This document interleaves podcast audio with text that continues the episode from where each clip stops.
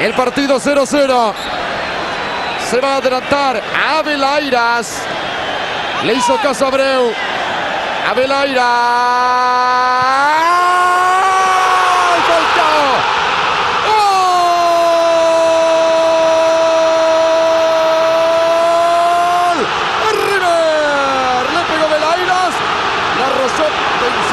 Falcao, veremos. Entra Velairas o Falcao. Lo cierto que gol de River. 11 y medio gana River 1-0. Arco de la tribuna Sibori en un momento muy especial de la noche. Se ha quedado con nueve jugadores San Lorenzo. Tiene 11 River. Tiene un penal. Sérgio Pessota autorizou, vai para a bola, Sebastião Abreu, perna esquerda, gol! Gol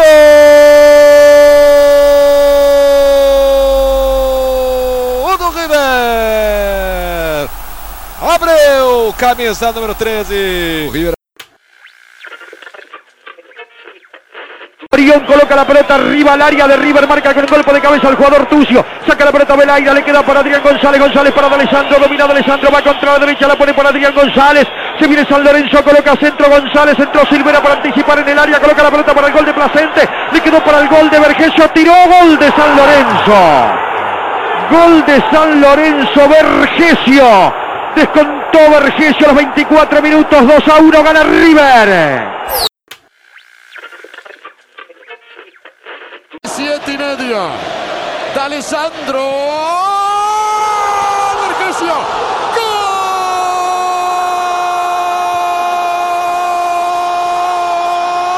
De San San, San San San, San San San Lorenzo, Vergesio, Señoras y señores, milagro, milagro por ahora, milagro en la cancha de River, con dos menos. Vergesio, San Lorenzo, empata el partido 2 a 2. Señores, increíble, pero real. empieza a construir, dijimos hace un rato, una pequeña, una hazaña tremenda.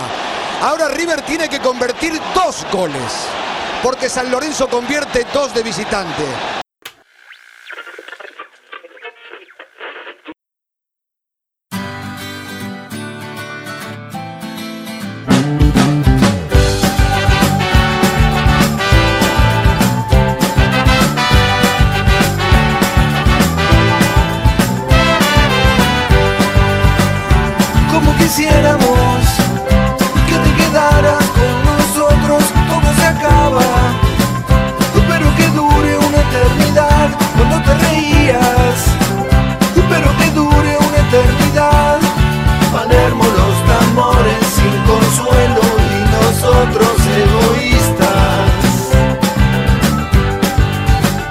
Siempre estallabas el pulso del ritmo de tu voz sobre nuestras espaldas.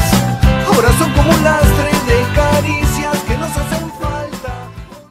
Nosotros egoístas e los fabulosos Cadillacs. Chegamos, chegamos. Estamos aqui com uma nova edição do Cabaré do Junta. Hoje com uma banda que ainda está em atividade com músicos vivos. Porque né, também sabemos lidar com o presente, não só com o coração olhando para o passado. Sejam bem-vindos a uma nova edição.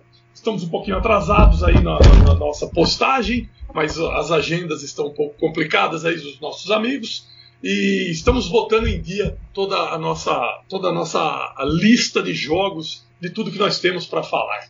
Comigo, como sempre, não pode faltar a presença. Eu tô vendo uma limousine, rapaz, estacionada ali fora. E estou vendo que Alex Sabino está descendo da, da limusine. Enquanto Alex Sabino vem chegando, porra, limusine branca, cara. Que charme, hein? Quem tá dirigindo? Quem estaria dirigindo? Bom, enquanto ele chega, vamos falando, vamos dando um alô pro Bruno. Salve, Brunão, seja bem-vindo, tudo bem? Os caras chegando de limusine, cara. Não, é, é, a coisa tá ficando. Acho que é a, a proximidade do episódio 50, né? São os preparativos aí, né? Eu acho que a gente tá. Já, os, os festejos já começaram. Né? E tudo bem, Trivela? Sempre uma honra, tudo bem, Alex, aos ouvintes, eles e elas que nos, que nos escutam do Belize à Argentina, do Chile ao, ao Afeganistão, que estão aí sempre na, na audiência. Pra, cê- falar de grandes jogos, né? Às vezes a gente fala de, de grandes jogos, mas no fim das contas, grandes jogos, acho que para nós três, né? No fundo, no fundo, é o que o, o Paulão muito de maneira muito feliz chamou de jogo bosta. Mas esse não, esse de bosta ele não tem nada. Esse, esse foi jogo grande mesmo, jogo histórico e, e, e espero que seja para quem vai ouvir, né? Eu espero que seja que seja bacana também de escutar um pouquinho do que a gente tem para falar a respeito. Pois é, é aquela horinha, hora e meia, até duas, que a gente dá aquela esquecida, né? Viramos um pouquinho a chave do noticiário, noticiário tão depressivo, noticiário que deixa a gente sempre mais triste nervoso. Aqui pelo menos a gente vira um pouco o fio e, e vamos tocando em frente. Ô, ô Alex, pô, que é isso, meu velho? Chegando de limousine? Seja bem-vindo. Muito obrigado, estava atrasado para vir hoje, tive que chamar um Uber, chamei aquele Uber mais luxuoso, né? Pra... E aí encostou. O que me lembra uma, uma história verídica em Cardiff, na final da Champions League, que eu chamei um Uber mais simples, aquele Uber X, e chegou, o cara encostou com uma Audi A3 para me levar. Mas é uma satisfação, mais um prazer estar aqui. Começamos mais tarde hoje. O senhor Blajunta está até perguntando se pode servir o café da manhã já, né? Pelo horário. Mas estamos aí mais uma vez é sempre um gosto, né, cara? A coisa mais divertida que a gente faz na semana é isso aqui, porque o resto da semana é uma bosta. É uma bosta. É uma chuva de, uma chuva de cocô. É impressionante. É, eu estou me lembrando de uma passagem nas Ilhas Maldivas em que, que é servido champanhe no café da manhã. Eu não bebo, eu declinei, fiquei só no suco de laranja. Eu vi gente lá é, misturando lá, suco de laranja com, com champanhe. E, inclusive, o gerente de um dos hotéis lá é brasileiro, um vascaíno, Sérgio Arias que não se perca pelo sobrenome aí, não, eu acho que não é parente, mas ele, ele falou que, como tinha muito brasileiro lá, ele teve que cortar, uh, uh, antecipar o, a oferta de champanhe, porque o pessoal estava demorando para ir para ir para o café da manhã, tomava champanhe 10 da manhã e já enchia a cara e ficava por ali. Então a champanhe era servida só até 8 e meia da manhã. Tô, tô, tô vendo agora que o Alex é, vem chegando aí com a sua limusine. Fiquei com a sensação que era o Agnaldo Timóteo que estava dirigindo, mas eu não, não, não, não tenho Agnaldo, Agnaldo Timóteo está internado, está com Covid. É, é menina ou menina? Bom, aproveitando que você está com tudo aí, Alex, conta pra gente por que, que você escolheu esse jogo de 8 de maio de 2008 é uma história bonita, daquelas que a gente gosta de, de, de relembrar, né? É, algum motivo, primeiro, é um jogo sensacional. Estávamos em dívida, já falamos dessa partida algumas vezes aqui, no, em outros episódios do Cabaré no passado, mas ficamos sempre devendo. E não gostamos de ficar devendo, né? É, estamos pagando essa, essa dívida agora com esse jogo que é histórico. Um outro motivo é que o Clube Atlético River Plate leva ferro, né? E, e, que é um jogo que tem desdobramentos, né? Tem o durante e tem o pós-jogo, que é tão bom quanto o durante. Isso nos leva a, a, a, ter um carinho especial por essa partida, em que o San Lorenzo faz o impossível, né? o que ninguém imaginava que poderia acontecer. Pois é, e ainda promove até a frase que é o título do jogo, né? o silêncio atroz. Você ouviu aí no clipe de abertura, uma edição sempre primorosa, edição fina, que traz o jogo de volta para você aqui, um trabalho de fôlego do nosso, do nosso gerente. É, pô, pensa que chega de, chega de limousine, mas a vida é dura, a vida é dura. Uma, a vida na ilha de edição, senhoras e senhores. E vocês ouviram aí o, o é, Oscar... É, como, diria, como diria Simonal, ninguém sabe o duro que dei, né, Trigano? Porra. É. Pois é.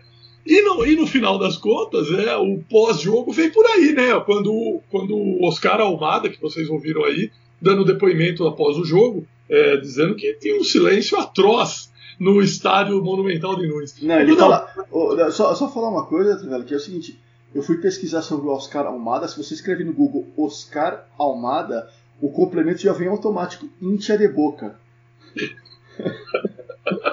Porque o Almada fala que quando ele tava. Quando ele. O São Lourenço estava jogando contra o Boca e o Boca estava é, tava perdendo, o torcedor do Boca não parou de incentivar. E a do River não. Depois ele fala: quando o São Lourenço fez um gol, a torcida no Monumental emudeceu. e quem quiser procurar pelo por Oscar Almada é A-H-U-M-A-D-A. Não é um Almada português com L. Arrumada, seria o lugar do, do que parece um R aí, um H. Brunão, por onde a gente começa contando essa palpitante história?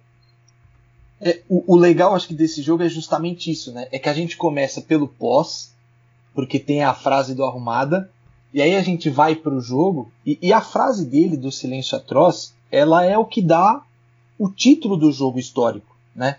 Porque assim, a gente conhece uma série de jogos históricos, e a gente já falou sobre alguns deles aqui, né? Agora, nem todo jogo histórico ganha um epíteto para né, que fique tão eternizado que, e que faça parte né, tão de, de, forma tão, tão presente na memória das pessoas. Agora, se você for a Buenos Aires e falar, ah, o jogo do silêncio atroz, cara, o torcedor do Platense vai saber, o torcedor do Banfield vai saber, todos vão saber. Acho que também porque o River levou ferro, né? E, claro, existe sempre uma animosidade geral com relação aí aos, aos, aos grandes, principalmente aos dois maiores, River e Boca. Mas é isso, é, é, a história começa na frase do Arrumada, depois da, da grande amarelada do River Plate na, na Libertadores de 2008 contra o San Lourenço, e aí a gente vai para o jogo. Né? É um jogo muito legal porque, além disso, né, da, do ambiente que se criou no Monumental, ou que não se criou, né? se ouvia mais os torcedores do San Lourenço do que os do River, é, o ambiente do Monumental ele também tem muito a ver, e, e é muito legal a relação que se estabelece com os jogadores daquele time do São Lourenço, jogadores e técnico. A gente vai entrar um pouquinho mais no, no detalhe desse jogo aí ao longo do episódio, mas era assim, eram é, só para adiantar um pouco, é, jogadores muito identificados com o River Plate, né, que estavam do outro lado e participaram de um episódio que para a história do River é muito é muito traumático. Né? Uma verdadeira galinhada, né? Mais uma... Vela, só para não passar batido, a frase do Almada é quando o São Lourenço meteu 2 a 1 o estádio emudeceu. Eu já joguei no estádio do Boca, ganhando por 2 a 0 e o estádio vinha abaixo. Se sentiu esse silêncio atroz e depois isso apareceu no, dentro de campo. Nós necessitávamos deles, deles, os torcedores. Essas coisas nos aborrecem os torcedores influem na partida. Oscar, é, Oscar Almada, que encerrou a carreira no Clube Atlético All Boys, e quase, dizem os torcedores do All Boys, foi campeão argentino com o All Boys. Ah, ah Na temporada, acho que 2002 ou 2012 ou 2013, o All Boys estava em terceiro, faltando cinco rodadas, e é, eles falam, é o campeonato que Laverne nos tirou, porque o La, Laverne, que era o juiz, meteu a mão no Alboy no jogo contra o Rosário Central em Rosário, e dizem que se não fosse o Laverne, o Alboy tinha sido campeão argentino. Tem clubismo nisso aí, Brunão? Eu, tô, eu senti um cheiro de clubismo. Eu, será que é o que, que veio junto da, da limousine? Não, é, eu, eu assim, a, a limousine ela tinha um, é, ela era branca com os detalhes pretos, assim. Né? Tinha algumas coisas escritas ali, floresta na porta, assim, tinha uma, é, umas bandeiras penduradas. Do outro lado não deu para ver muito bem, né? Mas tinha, tinha alguma coisa, um resquício de clubismo aí por parte de, de Alex Sabino, né? Mas ah. é, mas é isso. O, o Almada ele, ele vai ficar marcado sempre como o autor da frase, né? Que, que justamente essa que dá origem à, à memória desse jogo aí do, do River Plate de São Lourenço. E, e, e para não deixar dúvida, Oscar Almada era jogador do River Plate, né? pois é. Pois é, bom alertar isso, né? Bom alertar isso. Antes da gente engrenar com a história, você viu que a coisa vem com tudo, já tinha aí, já envolvemos Boca, ao pós, já voltamos ao passado, tem um monte de coisa. Vamos só dar um, dar um alô para os ouvintes em relação ao programa do episódio, o episódio passado. Episódio passado 42, né? Eu não botei o número aqui, então nós estamos fazendo agora o 43, né? Então o 42, é, a gente quer agradecer a repercussão que teve no seio rojo, porque é, vários torcedores ou vários é, é, fãs até, muito mais fãs do, do, time do que do nosso podcast, se manifestaram e o Felipe Bocha, o Felipe Ferreira lá de Natal, escreveu uma série de tweets é, contando mais detalhes do que é, do que foi o dia a dia de, de Ariel Rolando, Independente, como é que era a relação lá com o Bebote Álvares, ele também ressaltou a presença do Roberto Polaco Petrov, e ele contou uma série de grandes histórias. Dá uma fuçada lá no, no, no, no nos nossos twitters, lá, busca no passado lá, das uh, edições, é, post, posts da, da semana, dessa semana de março que estamos vivendo agora, do, de 15, 14 de março, ele deixou uma série de nomes lá, uma série de referências, e acho que foi bem, é, bem elucidativo, quer dizer, ficou bem mais completo. E soubemos até, né, Alex, que existe um documentário sobre a final de Independente e Flamengo de 2017 que eu não quero ver. Ah, tem que assistir. É tudo pela história, Tribelão. É um registro, é um documento do que aconteceu naquela noite no Maracanã. Graças Senhor, não, não. Você vai assistir, Brunão? Brunão, Bruno assiste tudo, cara. O Brunão sabe de tudo e. Não, eu, eu, é, eu, eu assim, me agrada o tema. É, né? Acho que me, me, me agrada a, a história. Tá aí, é, adiantando dicas culturais já. Já que a gente começa o jogo do Silêncio Atroz pela declaração do pós, a gente vai pra dica cultural primeiro e depois vai falar sobre o jogo. E já falando que o jogo não tem nada a ver com As pessoas, as pessoas perderam, né, antes da gente começar a gravar, o, a aula que o, que o, que o Bruno nos deu sobre o, o, o Dante Panzeri, né, um jornalista histórico da Argentina. Dá pra ele, pode fazer uma palestra sobre o Dante Panzeri, diria eu. A dinâmica do impensado, né? Exato, exato. Futebol Dinâmica de lo Impensado, que é um livro muito famoso do jornalista importante da Argentina, Dante Panzeri. Mas aí, aí sim, eu essas considerações eu deixo pro, pro final, para minha para minha dica cultural, né? Porque se eu for falar do Dante Panzeri agora, as pessoas vão simplesmente cortar o episódio no seu primeiro terço e não vão chegar à fase decisiva das jogadas, que é o último terço, onde se define o jogo. Então, é, eu deixo para depois. Muito bem, muito bem. Bom, e, e eu estou tentando lembrar aqui outros jogos que, que são conhecidos, como o Bruno falou, pelo epíteto, né? A gente pode lembrar de alguns grenais, por exemplo, que o pessoal gosta muito de dar o nome, o Fla-Flu do gol de barriga, é, o Grenal do século, não sei, Alex, você vem à sua cabeça mais algum clássico que, que, que, que é, é, tem, um, tem um nome antes e você já sabe qual é a história e qual é o final? Putz, eu tô tentando pensar aqui agora que você falou. Pois é, eu Com, tenho- com certeza existem vários, mas como agora a gente precisa lembrar, a gente não lembra. Na, na, na- na Inglaterra tem um Liverpool e United que, que é lembrado especificamente por algum fato, assim. Pô, o- o- Tem, pelo- é, tem tem- pelo fato, sim, mas é, não pelo. Não tem um apelido. Por exemplo, o. O, o, o jogo da volta do Cantoná, mas não tem um apelido. Né? O- tem o Boca e River da bola vermelha, né? Que jogaram com a bola vermelha, no- acho que no segundo tempo, o River vence é, no Monumental. É, assim, eu- o que eu lembro brevemente que talvez, que talvez sirva é o do Palermo voltando da cirurgia contra o River na Libertadores de 2000, né? Que é o, o gol de muletas, que eles dizem, né? Que o Palermo acaba de voltar da lesão, entra durante o jogo no Clássico River na Bomboneira e faz o gol. Ele que tinha sido operado do joelho, né? Então o, o torcedor do Boca lembra como talvez não o jogo, mas o, o gol do Palermo é o gol de muletas, porque ele, né, ele faz o gol na, na- no pós-recuperação da, da cirurgia no joelho. Mas, mas é isso, acho que na hora de lembrar a gente nunca lembra. Mas tem, sempre tem algum, algum jogo, aquele do que aconteceu tal coisa, né? É, é raro, por isso que também esse, esse San Lourenço e River, River San Lourenço é tão especial. Tem um Barcelona e Real Madrid, o 5x0 lá. A gente lembra que o Ronaldinho foi aplaudido pela torcida do Real, mas não, não é exatamente o, o clássico do Ronaldinho. Ninguém, ninguém chama assim. né? Então, mas acho que ficou meio, meio é, é, implícito aí o que eu quis dizer. Senhores, a Copa Libertadores de 2008 é, teve os seguintes argentinos participantes: Boca, Estudiantes, San Lourenço, River, Arsenal e Lanús. Com esses aí é que nós vamos, senhores. É, eu digo assim, ó, o grupo 1 é o que tem o São Lourenço, é, com o Cruzeiro, que foi o primeiro, o São Lourenço, o segundo, classi- classificam dois, né, como é até hoje, Caracas e Real Potosí. E no grupo 5, tá lá o River Plate, que foi o campeão, foi o terceiro melhor é, primeiro colocado, é, o América, acho que é América de Cali, né? América de Cali, não, acho que. Eu botei América aqui, nem eu entendo o que eu fiz aqui.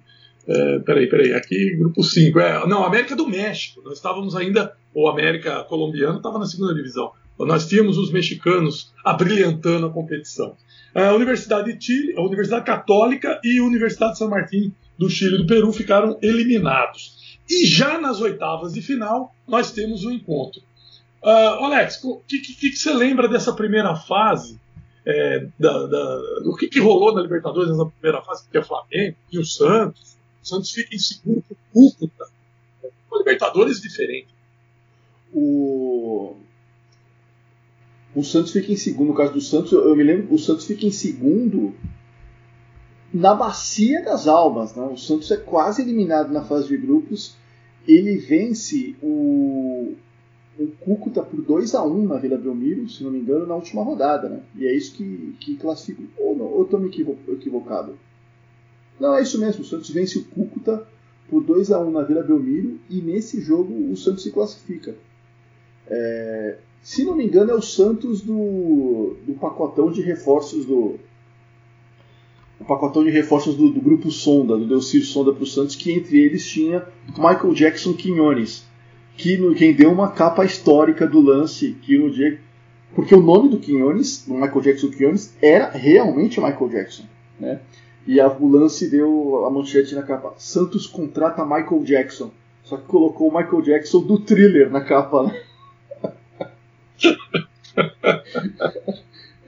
Pois é. E, é isso aí. e se não me engano, vou dar uma checada, mas se não me engano, o gol da classificação do Santos foi o único gol marcado no Santos por Mariano Trípode, o maior artilheiro das categorias de base do Boca Juniors e quando chegou no profissional era melhor ter ficado na base. E um certo treinador disse que ele é, ele era lindo para ser três pontinhos.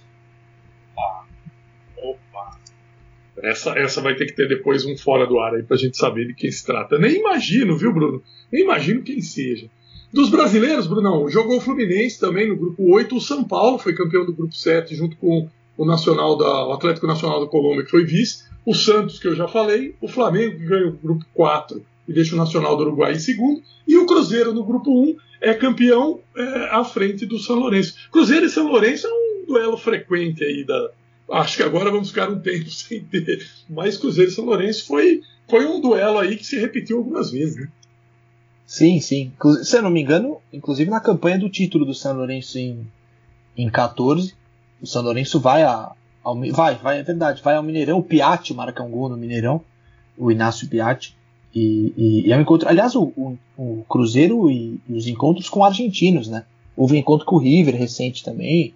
É, Cruzeiro, enfim, nessa época ainda um protagonista internacional, faria uma final anos depois, já falamos sobre ela aqui, contra outro argentino, Estudiantes, mas acho que para o torcedor do Cruzeiro que nos ouve, é uma boa época de se lembrar né, do, do Cruzeiro, o contrário do, do, do que ocorre atualmente com, com o clube. Né? Essa é a Libertadores do Fluminense, finalista, é, contra a LDU. É a LDU quem vai eliminar o São Lourenço depois nas quartas. Né? Então o São Lourenço passa pelo River e cai para a LDU já na, nas quartas de final. E aí LDU e Fluminense vão se encontrar lá na frente. Fluminense classificado naquele jogo é, histórico contra o São Paulo, gol do Washington já no fim do jogo. Uh, depois é, supera o Boca né, para chegar à decisão. Fluminense do Renato Gaúcho, ou Porta-Lupe, para quem nos ouve da parte azul do, do Rio Grande do Sul. Né? E enfim, uma Libertadores que acho que é, é claro, pro, não para o torcedor do Fluminense, mas bacana pelo desfecho, né? Que acho que é um, um equatoriano campeão, né? Pela primeira vez, Platão Balsa protagonizando um, um, feito na América do Sul, o primeiro, né? Primeiro grande feito, provavelmente, e, e muito legal também pelo, pelo esse São Lourenço e, e, e, River Plate das oitavas que foi histórico. E o, o a LDU que foi campeã o pior goleiro a já, ser, a ter sido campeão da Libertadores é o José Francisco Cevadios, né? Que era o goleiro da LDU. Impressionante. Se, se chutava era gol. E ele conseguiu é, ser campeão da Libertadores e levar o seu, levar ele, ele era o capitão do time, levar ele levou para o Mundial de Clubes. E curiosamente, é, chutava era gol no tempo normal, porque na disputa de pênaltis ele pegou três do Fluminense. É o é, Goicoechea equatoriano. Não, e ele tinha, ele tinha, sei lá, mais de 40 anos, eu acho, já na. Acho que tinha, é, tinha 38. 38, época. é, quase 40, veteraníssimo. Depois foi virar presidente do Barcelona de Guayaquil, porque é o clube com, com o qual ele tem. Engraçado isso, ele tem maior identificação com o Barcelona, mas campeão da América com, com a LDU, Pancho Sevachos. Grande, grande figura. Fico triste por vocês esquecerem de Enal. Eu Acho que era um nome, um bom nome para se candidatar a goleiro campeão também, hein, Alex? É um bom nome, é um bom nome, é um bom nome, sem dúvida. Mas eu acho que o Serrajos era pior ainda. Pois é. E a campanha do São Lourenço, nesse grupo 1 aí que eu tô falando, é, ele estreia já com derrota pro Caracas, 2 a 0 lá na Venezuela. Depois, em casa, 0 a 0 com o Cruzeiro. Depois, é, vence o Real Potosí na, na Bolívia, na altitude, 3 a 2 Volta é, e vence novamente o Potosí 1 a 0 no novo gasômetro. Vai a Belo Horizonte, leva 3 a 1 do Cruzeiro e, e termina em segundo lugar fazendo 3 a 0 no, no último jogo. Na última rodada, inclusive, onde, onde o Cruzeiro leva 5 a 1 do Real Potosí. Mesmo assim, o Cruzeiro termina em primeiro com 11 e o, e o São Lourenço com 10, Alex. É, o, o São Lourenço se classifica na última rodada. Ele se classifica com essa vitória por 3 a 0 Não tão dramático, mas parecido com 2014, quando o São Lourenço foi campeão. Ele também se classifica na última rodada, mas aí de forma dramática, porque o Piatti faz um gol nos acréscimos é, em cima do Botafogo. Botafogo na Libertadores, entre vela. Que passada. É. Esse é outro também que não volta tão cedo, com todo respeito. Todo respeito. No grupo 5, o Brunão, o River Plate, como eu já disse, foi o campeão, né? Classificou junto com o América do México. O, o River começa perdendo para o San Martín de Porres lá no Peru 2 a 0 Depois, ele em casa faz 2 a 1 no América do México. Depois viaja ao Chile, ganha 2 a 1 lá da Universidade Católica. Na volta, do, abrindo o retorno, faz 2 a 0 é, de novo sobre os chilenos. Aí vai até, a, até a, ao México e perde de 4 a 3 para o América. E na última rodada se classifica facilmente, fazendo 5 a 0 então, O River Plate é, vinha, vinha é, numa boa fase, mas ainda não era esse time tão campeão que, que é hoje nas mãos do Gajardo. Não, não. Era um, um River que buscava ser protagonista de novo, né? Na, no país, né? no cenário nacional, inclusive, e também internacionalmente. O River tinha acabado de sair de um período muito glorioso do Boca, né? Lembrar que o Boca foi campeão em 2000, 2001, 2003, foi vice em 2004 e campeão de novo em 2007. Então, para o River Plate Clube e para o torcedor do River, era era assim, era uma prioridade, era é, urgia a necessidade de, de ser campeão da América, né? E de, de dar uma resposta, falar, ó, estamos aqui também, não, é o a Argentina não é, não pertence apenas ao ao Boca, né? E esse River Plate que tinha Diego Pablo Simeone como como seu treinador. Né? É aí que eu queria chegar. Ô, Trivela, nós já, nós já falamos em parte desse River, porque é, é o River do começo do processo do rebaixamento, né? Aliás, eu tava para perguntar para vocês, Trivela, eu tava pensando nisso. Saudades desse River? Esse é o River. Esse é o River que nós aprendemos a gostar. É o River de muitas alegrias. E estamos aqui celebrando novamente isso. E parte desse kit rebaixamento, que nós já falamos aqui com tanto carinho, de Angel Capa, de JJ Lopes, é, e também de Diego Pablo Simeone. É, ô, ô, Brunão, o que, que nós vamos falar da carreira do Simeone, que agora ele tem, tem um orçamento bonito, ele tem um, um, um time mais ou menos montado da forma que ele queria, é, mas deixa a desejar. Né? Essa semana que estamos gravando aqui o podcast, já temos o registro do, da, da, eliminação do Atlético de Madrid, levando duas buchas do, do, do Chelsea sem praticamente sem reação, sem jogo. É, faz, um, faz um resumo, faz uma análise do que você pensa de Cholo Simeone como treinador. Tanto, tanto esse momento atual como um repasso aí pela carreira dele, por gentileza. É, eu acho que assim, é, o, o Simeone ele divide opiniões por, é, por uma questão de estilo, talvez, né? Ele é um técnico que aposta e, ou pelo menos tem apostado até aqui no Atlético de Madrid num estilo de jogo, numa forma de jogar em como ele entende que o clube e os jogadores que ele sempre teve à disposição reagiriam melhor, enfim, que é, eu não diria um futebol mais, não sei se é defensivo a palavra, ou reativo, enfim, é uma, Aí vai ser uma guerra de termos para definir. Mas é isso, é um time que acho que sempre buscou reagir mais do que propor, do que ser o protagonista, do que tomar conta do jogo. Eu acho que é um, um time que sempre esperou que o adversário tomasse iniciativa para que ele pudesse responder com as armas que sempre teve. Eu acho que isso mudou um pouco nessa temporada. Esse é um, é um Atlético de Madrid mais ofensivo do que foram os outros, do que foram os, é, as outras equipes que o Simeone treinou no clube. É, não sei se tem a ver com a chegada do Soares, que acho que uma, uma resposta talvez a um cara que vai te entregar um bom número de gols, não na Champions, né, isso já é, um, é, uma, é uma conta pendente do Soares há algum tempo na carreira, né, mas um cara que no, em La Liga, no Campeonato Espanhol, vai te entregar um bom número de gols e talvez um número de gols que seja suficiente para que o Atlético chegue ao título. Afinal, no dia em que gravamos, o Atlético é o líder do Campeonato Espanhol. Já teve uma diferença maior aí, mas atualmente tem quatro pontos para o Barcelona no- no- na segunda colocação.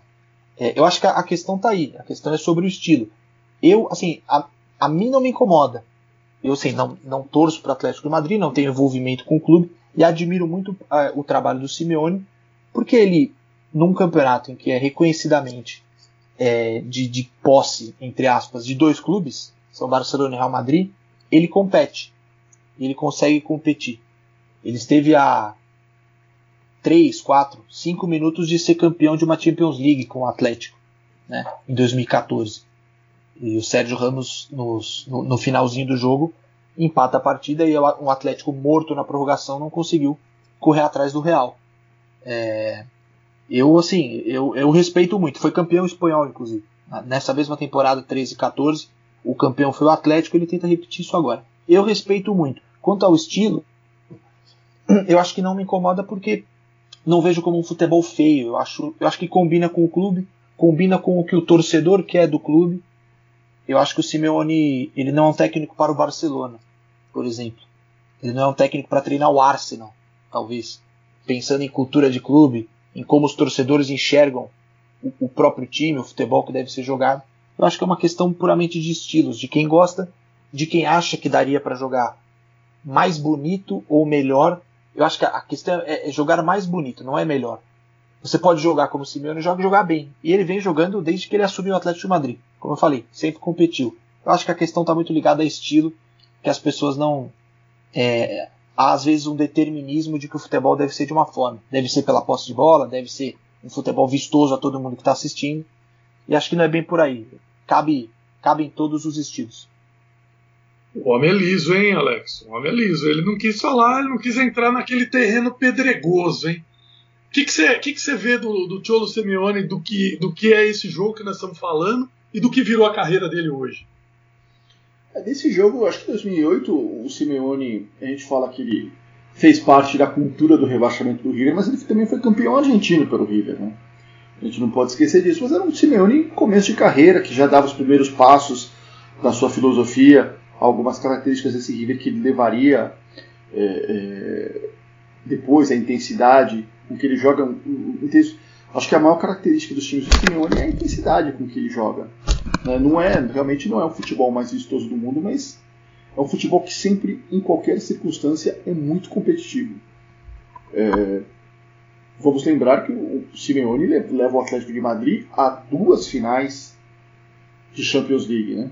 E uma delas ele, ele só ele perdeu no, ele tomou um empate no último lance, porque senão ele teria colocado feito o Atlético de Madrid ser campeão e na segunda na segunda ele perde nos pênaltis. Mas é, é, gosto muito do Cholo Simeone. Gosto, gosto principalmente das entrevistas dele, quando ele desafia o senso comum. Como, por exemplo, ele fala que o treinador tem que ganhar. é, é, como é que ele fala? Que o treinador. O time tem que ganhar como seja, de qualquer jeito. O importante é ganhar. Não pela frase em si, porque se ele fala que tem que ganhar como, como seja, como, como eles dizem, ele está até desvalorizando o próprio trabalho dele. Né? E ele trabalha muito. Os times dele têm um padrão de jogo. Mas ele fala para desafiar o senso comum, para mostrar não é só assim que se joga futebol. E eu gosto muito disso. Eu gosto, eu gosto do espírito de porco, Trivela. Eu gosto do cara que, que vai contra, contra o que está todo mundo pensando. Então, gosto muito do Cholo Simeone. Cholo Simeone que, que protagoniza alguns duelos é, táticos e verbais e argumentativos contra uma ala bielcista da imprensa, tanto argentina quanto europeia, sei lá, é, os ofensivistas, o, o, pessoal da posse de bola, e, e, ele tem a maneira dele de jogar e ele não abre mão. Eu acho que já em 2008, né, senhores, ele já tinha, é, ele já tinha um, um desenho do que ele faria com a carreira dele. Claro que foi melhorando, foi galgando parâmetros, aí o orçamento também melhora proporcionalmente. Mas eu acho, é, eu vejo, claro, eu vejo gente de fora falando do mundo atlético e, e, tipo, alguém já diz, olha, talvez ele tenha chegado no limite, ele, ele não vai dar mais pro Atlético do que isso. Quem está dentro e é atleticano e é madri, madrilenho, atleti, é, atletista, ou torcedor do Atlético, nunca vai aceitar que se fale mal do Simeone. Tem lá uma, né, tem um totem lá e, e acendem velas para ele com constância. Então eu acho que, que é, é, uma história que ainda está em construção e, e, acho que ele tem muitos méritos, mas tem hora que parece que, que a gasolina dele, não sei, parece que ele não sabe lidar com a vantagem. Eu não, não sei, tem alguma coisa aí que não me que não me convence. Mas enfim, acho que é um debate que, que vai longe, que vai é, que, não, que, não, que não se encerra num, num mero podcast e a história está sendo escrita. Né? É, mas é, acho que a gente pode esquecer uma coisa. O Simeone ele joga por um time que, que ele joga, ele dirige um time que tradicionalmente é, é a zebra, né? O underdog, que não é o maior time nem na sua cidade. E um time, ele está sempre num time, ele tá que tem menos recursos técnicos do que o Barcelona e o Real Madrid. Se você olhar tecnicamente os jogadores no orçamento, o Barcelona e o Real Madrid são sempre são sempre maiores, são sempre mais caros. O Atlético de Madrid contratou o Luiz Soares de graça, né? Acho que tá, vai pagar no total 4 milhões de euros. Isso é de graça para você contratar o Luiz Soares. Então, o, e o, o, o Simeone tem muitas essas contratações, tem muito esse olho para esse tipo de jogador. Não estou falando do caso do Soares, mas, por exemplo, Carrasco, né? o belga que está lá, é, o Black, que é o goleiro que está quantos anos no Atlético de Madrid. Sabe, o Simeone tem muito olho para jogador. Né? Tem muito olho para jogador. E ele sabe o jogador que serve para o esquema que ele quer implantar. Muito bem. Quer, quer dizer mais alguma coisa, senhor Bruno? Não, só um relato rápido falou sobre. O, o, Sabino falou sobre imprensa, né? O Simeone é um cara que não tem uma relação muito muito amistosa não com, com jornalismo, com, com veículos de imprensa. Você não vê, por exemplo, uma entrevista exclusiva do Simeone no Marca ou no AS. É raro. Assim, ele, ele ceder esse espaço é raríssimo. Eu estive em, em Madrid a convite de La Liga uma vez, uma viagem, e tivemos a oportunidade de assistir a um treino do Simeone. Na verdade, 15 minutos, né? Os famosos 15 minutos de bobinho, que é o que virou praxe no mundo todo, aqui no Brasil inclusive, da época que podíamos ver os treinos, né, pré-pandemia. É, você vê os 15 minutos e o resto do treino é fechado, porque o treinador não quer abrir para informações, tal, ele quer treinar o time no detalhe, eu acho legítimo. É, e aí nós esperamos na sala de imprensa. E aí veio o Simeone, era dia de entrevista dele. Então tava lá o Marca, o AS, as rádios, né? A Rádio Cope, a Rádio não sei quem, é, veículos espanhóis e tudo mais. É, tava foi uma das entrevistas. Estava lá o dando choque Atlético de Madrid ou não? Não, não, é, não. É, a, pelo menos em Madrid a, existe uma coisa chamada jornalismo que ainda é levado um pouco a sério, ou mais ou menos, né? E, e o Simeone chegou. Foi uma das entrevistas mais coletivas, mais curtas que eu vi na minha vida. Uma má vontade para responder. Os repórteres também, eu acho já um pouco é, vacinados com a ranzinzice também, assim, perguntam para ter o que, o que publicar e para ter o que, o que alimentar ali da programação durante o dia, não querem estender muito o debate. Acho que ele deve ter respondido, sem brincadeira, umas cinco perguntas. Eu cheguei a levantar a mão. Quando eu levantei a mão, o Simeone já estava na metade da sala de imprensa já.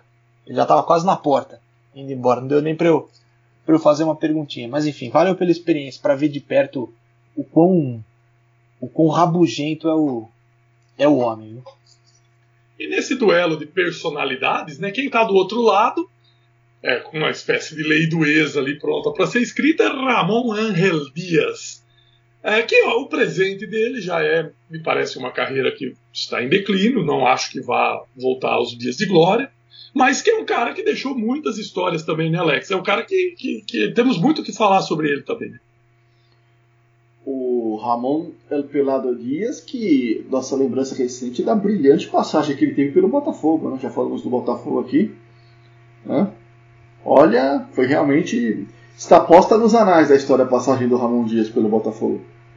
Mas o tem uma história interessante a respeito desse jogo, é contada até pelo filho dele, o Henrique Dias, é que o Ramon Dias, identificadíssimo com o River Plate, técnico do São Lourenço.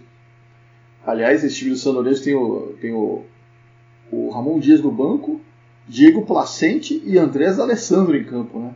Três jogadores muito identificados com, com o River. O, o filho do, do Ramon Dias, o Henrique, diz que no banco todo mundo comemorando, no banco, no vestiário todo mundo comemorando a classificação e o Ramon Dias chorando. né? É, cumpriu seu dever, tá claro, mas havia eliminado o River Plate. Ele contou essa história recentemente, depois de muito, acho que no aniversário de 10 anos do jogo. É um treinador importantíssimo da história, da história do River, um- muito vencedor. Talvez tenha sido vencedor só pelo River, né, onde mas o sucesso dele foi no River, passou várias vezes, e também foi um jogador muito importante. né, um, um dos grandes inimigos da história de Diego Maradona. Pois é. Maradona, Mar- Maradona, aliás, diz que, que reconhece que o Ramon Dias era um artilheiro sensacional.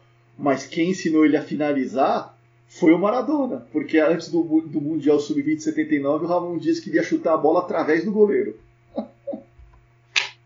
E a famosa e a famosa recepção que a torcida do Boca dá pra ele num dos primeiros Boca e River, do- depois do rebaixamento do River, e ele fazendo o sinalzinho com a mão. Eu não, eu não. Porque começaram a O cantar. que, é, o que é uma trairagem sem tamanho isso aí também, né? É isso, cara. É, tá aí até essa história de que ele chorou a beça no vestiário. Depois a gente fica em dúvida, porque é um dando facada nas costas do outro. Esse folclore que envolve os grandes times argentinos, né, né Brunão? Acho que, Trivela, eu tava engatilhado aqui com o microfone mudo, pra gente não ficar é, cruzando a voz né, na, na gravação, mas tava engatilhada a palavra. É essa palavra, é folclore. É, tem o folclore ruim, e nós já passamos por isso em alguns episódios, que é o folclore das barras bravas, que é uma coisa às vezes meio romantizada, do tipo, os torcedores chamam o outro de vigilante, porque a torcida vai pro vai os clássicos acompanhada pela polícia, e aí o torcedor fala que o outro é, é protegido pelas forças policiais. Uma coisa meio idiota de se romantizar, né? É, é, a, a festa à parte que as barras fazem, né? E aí é, outra, é outro tema também que é bem que é bem delicado. Mas acho que folclore é a palavra. É, o jogo ganhou um nome, os personagens ganharam a, a história do futebol. Assim, pensemos um pouco na num quadro vai, mais, mais geral, tomando um pouquinho de distância do, do jogo. São oitavas de final. Assim, ninguém, nenhum desses times saiu campeão, ninguém foi rebaixado por causa desse jogo. Ele provavelmente não mudou a cotação do dólar, né? Então assim, é, o, o jogo, se você analisar tecnicamente o que é essa, essa partida, ela pro, pro, pro destino desses dois clubes, assim, eu acho que não teve um peso tão grande. Acho que nem, nem pro River. O River ia ser rebaixado três anos depois. Acho que foi uma sucessão de cagadas de, de técnicos que tem acho que pouco a ver com o jogo do silêncio atroz. Mas tudo que cerca esse jogo, ele é muito histórico. E, a, e a, folclore é a palavra. Esse, o Ramon Dias voltou na bomboneira falando eu não. Cara, essa, assim, é, é, é faz parte. O, o, torcedor do Boca gosta de lembrar desse momento, de, de zoar o Ramon Dias. O Ramon Dias muito provavelmente gosta de lembrar disso também, né? Pra ele se eximindo da culpa. E detalhe, ele tá falando com o torcedor do Boca. O Ramon Dias, né, a essa altura aí que você fala, técnico do River, né, no retorno dele ao River Plate, ele não tá se comunicando com o torcedor do River. Ele tá se comunicando com, com a bomboneira inteira, falando: eu não, podem zoar os outros que caíram. Eu não fui rebaixado. Isso é, isso é fantástico. Não, e, e ele é o seguinte. E o Ramon Dias tinha, sempre teve muita personalidade para alimentar esse folclore, né? Não, e assim, nós falamos aqui, não temos a imagem, obviamente, pode parecer que ele tá falando eu não, puto da vida, não, ele tá morrendo de rir. Ele tá. Não, Joe não. E dando risada. dando risada. Então, é realmente é isso, é demais. E, e esse jogo ele meio se encaixa numa teoria que eu sempre tive, que é o seguinte: há vitórias, e no caso nem foi uma vitória do São foi um empate, mas há vitórias que valem mais do que título. Sabe, esse é, esse é o jogo, esse é o jogo. Tanto que é um jogo de oitava de final que a gente está falando sobre isso, sei lá quantos anos são, 13 anos depois. É, é demais, cara, é demais. E tem muito. Tem pós do D'Alessandro, o D'Alessandro mandando chupa pro, pro Aguilar, que era presidente do River, que não quis que ele voltasse. O D'Alessandro passou uma semana entrando ao vivo nas TVs argentinas falando sobre esse jogo. Sabe? É demais, cara. É o jogo que. Pois não, não, pois não, pois não. Não, não, pode, pode falar, pode falar. Vai lá. Não, é, eu tenho que insistir nisso. É um, é um jogo cujos personagens, vira e mexe, eles são chamados de volta para relembrar, né? Essa semana estamos falando, fora do ar, estamos conversando sobre o Angel Capa, novamente falando sobre a final, que, que também tem um nome, né? O, La Final é, Bastarda. Final Bastarda, virou. É nome de livro, é mais um jogo que tem o seu nome. Então, acho espetacular isso, porque isso precisa ser alimentado mesmo com as imagens, se alguém contar uma história, você fala, oh, será que foi isso mesmo? Mas o que vale é que é, é, aquela teoria de que só morre quem não é mais lembrado. Então essas coisas aí estão vivas sempre, né? Então é isso. É por isso que eu falei quando, quando eu entrei nesse assunto, que é o seguinte: se você tomar distância do jogo, foi um jogo de oitavas de final de Libertadores. Mas o, aí você entra no jogo e, e na questão do folclore da partida e vê que ele foi muito grande. Para o torcedor do São Lourenço, é um episódio histórico do, do clube. Quem vivenciou isso, é, como o Sabino falou, é, tá, tá, na galeria de títulos. Eles vão contar os títulos do River Plate da, dos últimos anos, aí os títulos vão estar tá lá. É, Copa Comebol, a, eles ganharam né, a, a Mercosul, depois Campeonato Argentino e tal. E aí, entre os títulos vão estar tá lá, o silêncio é atroz. Não valeu o troféu, mas vale para o torcedor a memória eterna do que, do que foi aquilo. Então, é, é por isso que eu acho também, e aí é uma outra discussão que a gente vira e mexe tem sobre futebol argentino e até outros de outros países, é a forma com que o, é, como o argentino encara futebol, né? Que é diferente da nossa. É, esse jogo, ele Diga, diga. Não, não, não, não, pode finalizar. Pode. Não, então, é, é isso que, que, o, que o Sabino falou. É, o jogo ele, ele, ele entrou para a história do, do, do São Lourenço como um título. Ele tá lá, ele é eternizado, ele é um episódio é, fundamental da, da, grande história, das glórias do São Lourenço, por mais que ele não tenha valido uma taça. E, e, e é isso, você alimenta a sua vivência como torcedor, as suas memórias, a sua formação como alguém apaixonado por um escudo, por uma camiseta, com essas histórias, com esses jogos, com essas é, lembranças. Não é só a taça que vale, não é só o vencer. De novo, Sabino faz a lembrança o São Lourenço não ganhou esse jogo, foi 2 a 2 mas era um 2 a 2 para eles naquelas circunstâncias, heróico e suficiente para classificação. Então, é, é todo um folclore que alimenta uma história que é épica, né? E, e é isso, acho que entra também como, como mais um elemento aí para nossa discussão de, de como os argentinos eles, eles vivem diferente o, o, o futebol e as grandes histórias que eles escrevem nesses jogos. E eles, isso se estende à imprensa. A imprensa argentina, lógico, tem a palhaçada, tem os 58 programas de debate, tem aquela coisa insuportável, mas eles ainda mantêm viva a memória do que aconteceu no passado. E volta e meia, quantas vezes já passou o VT, o VT mostrando os melhores momentos, os principais lances dessa partida nos últimos 13 anos na TV argentina? Oh, dezenas de vezes. Então eles sabem se alimentada, retroalimentar das mesmas coisas e valorizar o que a gente aconteceu, até mesmo, até mesmo jogos que podem ser considerados relevantes. Esse Boca e River que aconteceu no último domingo, que é o Boca e River, assim, para os padrões de Boca e River, Boca e River bem chechelento, eles começaram a transmissão 4 horas antes de começar o jogo. Sabe? Então eles valorizam o que está tá acontecendo realmente. Uma coisa que a imprensa brasileira já fez e hoje não faz mais. Né? A imprensa brasileira tem todas as palhaçadas que tem a imprensa argentina, tem todas as coisas que a gente não gosta, tem coisas que a gente gosta, mas isso é a imprensa de valorizar o espetáculo dessa forma, de valorizar o que aconteceu no passado, a imprensa brasileira não faz mais. Pois é, inclusive agora com a fusão da Disney aí, os canais da Fox ficaram mais é, voltados a eventos do passado. Né? Então, eles são é, muito mais. reprisam mais vezes e os programas e os os melhores momentos e, e ter um canal de memória ali muito mais à disposição. Eu acho que falta um pouco, né? Não sei, Bruno. Isso teve muito é, na, TV, na TV brasileira no ano passado, por conta da pandemia, o resgate de jogos antigos, chega uma hora que né, ele não pode ser a atração principal, ele tem que estar ali na, na gavetinha para você puxar de vez em quando. Mas que acho que talvez é, deveria ter um programa. A Band, a, Band que tem um arquivo muito generoso disso, a Band que poderia é, ter mais jogos é, do passado à disposição. Não sei de que maneira, mas. A, a Bandeirantes. Opa, opa, opa, tá opa, opa, opa. A Bandeirantes, no domingo, eles ressuscitaram o show do esporte agora. Eles estão passando de vez em quando, por exemplo, outro dia estava passando, um domingo, estava passando o VT de transmissão original do Luciano do Vale, o VT de São Paulo e Palmeiras, final do Campeonato Paulista de 92. Pô, bem legal. Sabe? É bem legal que lembrar dessas partidas. acho que vale muito a pena. Vale muito a pena. Não precisa nem ser o jogo inteiro, faz um compacto de meia hora e tal. Faz um programa sobre o jogo. É bem legal. Eu acho que vale muito a pena. Eu não sei se dá audiência, também isso. Eu tô um pouco me lixando para isso, tô falando o que eu gostaria de ver. É, então, eu acho que é, é, é por aí, sabe? Você precisa equilibrar. A pandemia teve o, a, a memória porque era o único recurso, né?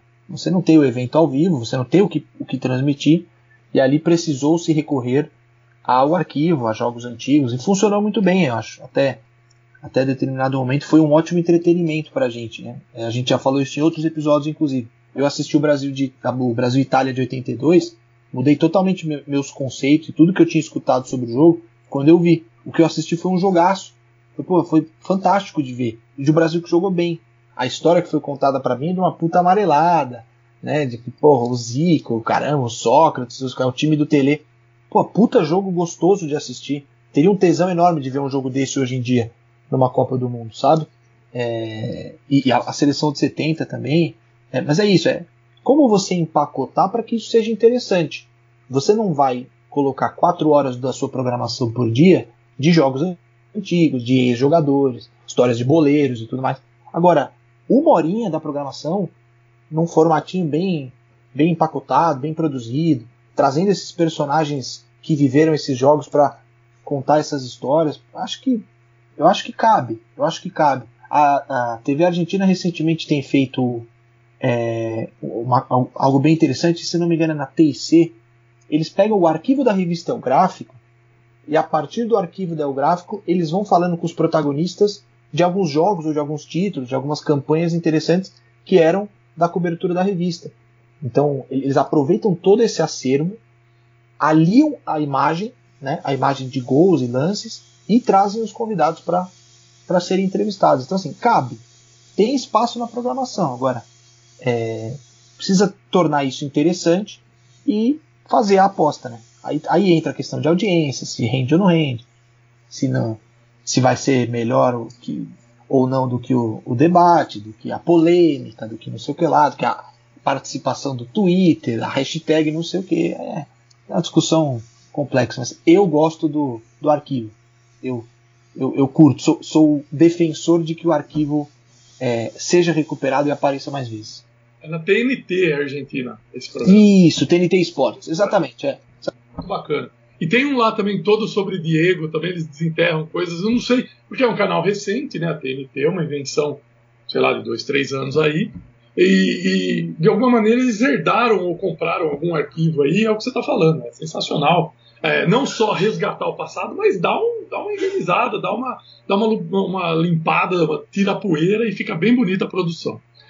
Muito bem, vamos avançar então, Alex. E chegamos a 30 de abril. Eu estava quebrando a cabeça aqui para achar a escalação do jogo de ida da vitória do São Lourenço, é, que foi no, no novo gasômetro para 25 mil pagantes. Olha só, no dia 30 de abril de 2008. O jogo, segundo aqui a Wikipédia, começou às é, 19h45, 15 para as 8 da noite. Agostinho Orion, Adrian Gonçalves, Sebastião Mendes, Aguirre e Placente. Burrito Rivero, Walter Acevedo, depois Irsic, Torres e D'Alessandro, Bergécio e André Zelcuque Silveira, depois Bernardo Romeu, técnico Ramon Dias. O River com o Carriço, Ferrari, Gustavo Cabral, Túcio e Vidagra.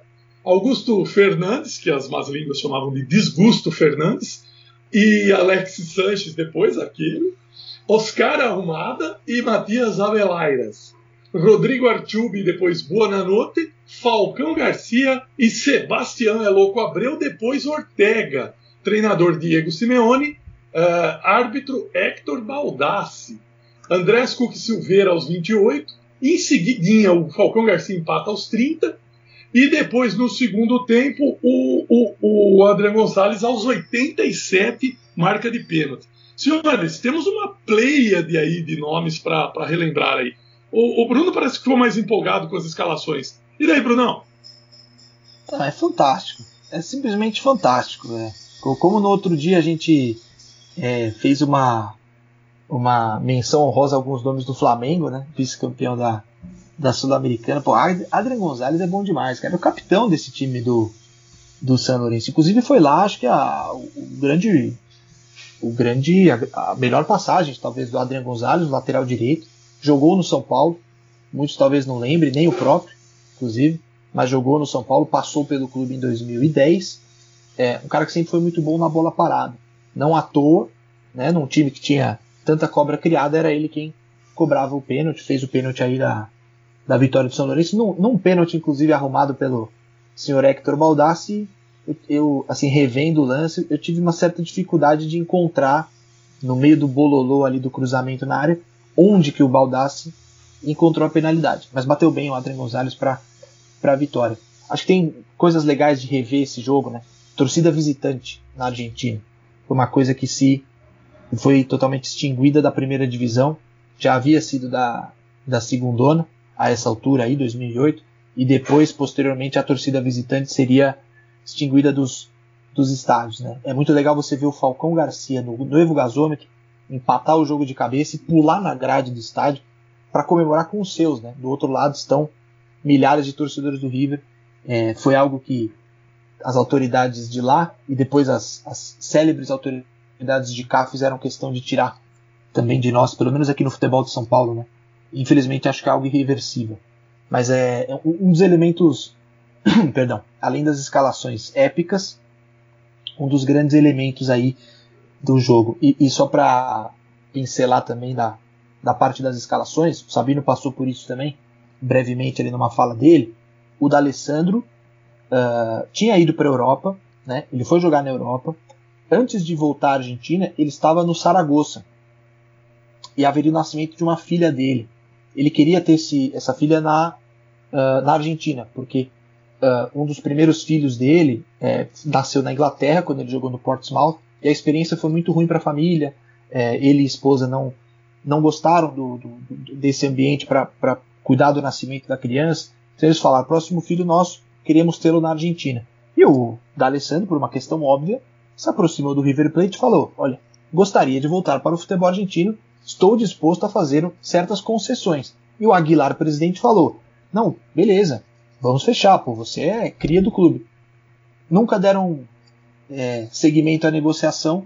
O Marcelo Tinelli, que é um cara com, né, com todos os defeitos que, que, que, ele possa ter, um cara esperto, perspicaz, ligou para o D'Alessandro e falou: Olha, a gente está querendo montar um negocinho legal aqui tem, acho que, uns jogadores experientes. O técnico Ramon Dias acabou de ser campeão argentino com a gente no clausura.